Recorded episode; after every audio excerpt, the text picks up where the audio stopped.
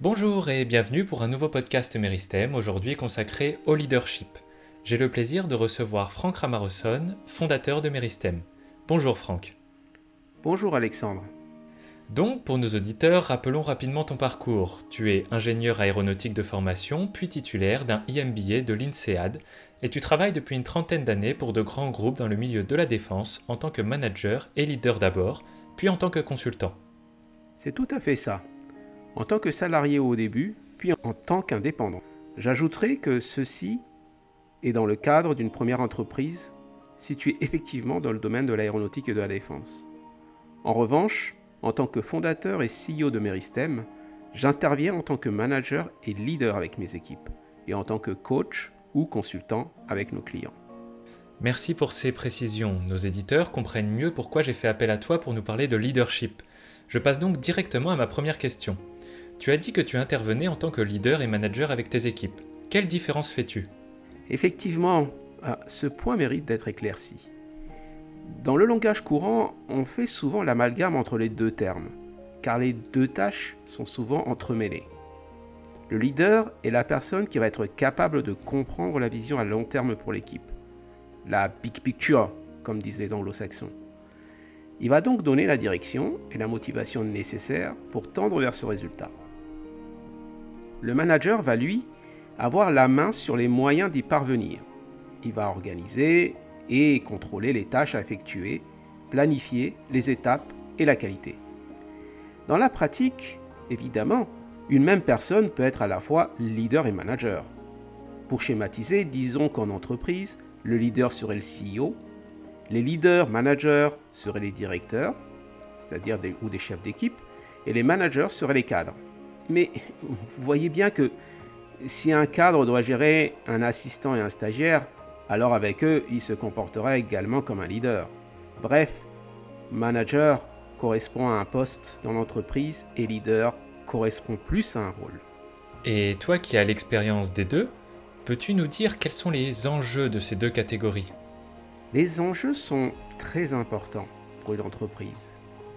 Si les leaders ne comprennent pas bien la vision à long terme de la compagnie, ou qu'ils n'arrivent pas à mobiliser leurs équipes, alors la société ne pourra pas innover ou se développer. D'un autre côté, si les managers ne parviennent pas à structurer les actions nécessaires à l'atteinte des résultats établis par les leaders, alors l'entreprise ne se, ne se développera pas non plus. Et quelles sont les difficultés rencontrées à ces postes de leadership et de management?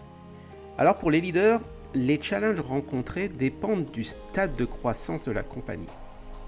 La première difficulté est de savoir de quoi ont besoin ces équipes et à quel moment y répondre de manière adaptée. Pour cela, le leader doit posséder six styles de leadership et les utiliser en fonction des besoins. Par exemple, il devra utiliser le style coaching si un collaborateur a besoin d'être rassuré ou de développer des compétences. Mais il devra activer son style référent quand une décision devait être prise rapidement ou que les membres de l'équipe perdent l'objectif principal de vue. En ce qui concerne les managers, les difficultés varient avec les problématiques rencontrées au cours de la réalisation du projet. Les plus récurrentes sont la prise de décision, l'acceptation du changement, l'organisation des tâches et du temps, et une fois encore la communication. Et en tant que leader de Meristem, tu as donc développé une vision du coaching de leadership ayant pour objectif le bien-être. Peux-tu nous en dire un peu plus? Eh bien, en, sillonnant de nombreuses entreprises au fil des ans, j'ai pu constater le mal-être ressenti par ces deux catégories de travailleurs. Si la charge de travail est souvent importante, la grande majorité ne s'en plaint pas et reste motivée et intéressée. En revanche, ce qui sape le moral des troupes, c'est le manque d'efficacité, de reconnaissance ou les conflits latents. Les statistiques recueillies en matière de qualité de vie au travail ou QVT montrent bien l'importance du bien-être au travail et c'est pour cela que nous avons élaboré un accompagnement spécifique pour les leaders. Pour cela, nous commençons par donner aux participants les moyens de mieux se connaître, essentiellement en termes de compétences, motivateurs et comportements. Ensuite, nous l'accompagnons afin de développer les compétences défaillantes et mettre en pratique la connaissance qu'il aura de lui-même pour être en mesure de communiquer de manière efficace avec les membres de ses équipes. Euh, la communication est souvent au cœur de la solution d'ailleurs. Tu as beaucoup dit nous dans cette dernière réponse, mais qui se cache derrière ce nous? Ah, le nous implique l'ensemble des intervenants Meristem. En effet, selon le besoin de chaque coaché, on sera en mesure de lui proposer les intervenants les plus adaptés. En matière de connaissance de soi, par exemple, Meristem compte 5 membres certifiés à l'utilisation d'outils. Les séances de coaching sont assurées par des coachs professionnels certifiés.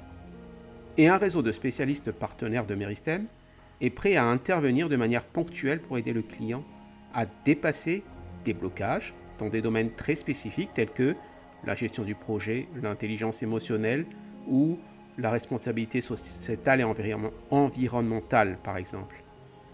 D'accord. Et pour revenir sur le rôle de leader, quand celui-ci arrive en fin de parcours, quels sont les bénéfices pour lui et pour son organisation? L'accompagnement Meristem a pour ambition l'atteinte de son objectif par le client, l'acquisition d'une méthode pour répondre à ses futurs challenges en autonomie et une amélioration de son niveau de bien-être sur le long terme. Je comprends bien l'atteinte de l'objectif personnel et l'acquisition du processus parcouru, mais je ne vois pas bien l'impact sur le bien-être. Ah, euh, le bien-être en effet est complexe. Tout le monde comprend l'idée, mais chacun en a une définition bien à lui. Chez Meristem, nous définissons le bien-être à travers huit clés. Le changement, les compétences, les relations, la gestion de projet, l'organisation du temps, la motivation, la communication et la prise de décision. Quand nous avons ces huit clés sur notre trousseau, nous allons bien. Quand on en perd une ou qu'une se tord, le mal-être s'installe. Pour plus de détails, je vous invite d'ailleurs à voir notre série de vidéos à ce sujet. Le principe à retenir est que quand nous, quand nous maîtrisons ces huit domaines, nous parvenons à réaliser des actions et à en tirer de la satisfaction personnelle et obtenons la reconnaissance des autres. Ceci alimente notre estime, c'est-à-dire à la fois l'image qu'on a de soi, la confiance en soi et l'amour de soi. Bref, on se sent bien. Eh bien, voilà qui donne envie. Franck, je te remercie pour toutes ces explications sur les rôles de leader, de manager et sur l'accompagnement que propose Meristem. J'espère que nos éditeurs auront apprécié autant que moi. Je vous laisse sur cette invitation à consulter notre site meristem.eu et nos vidéos et vous dis à très bientôt.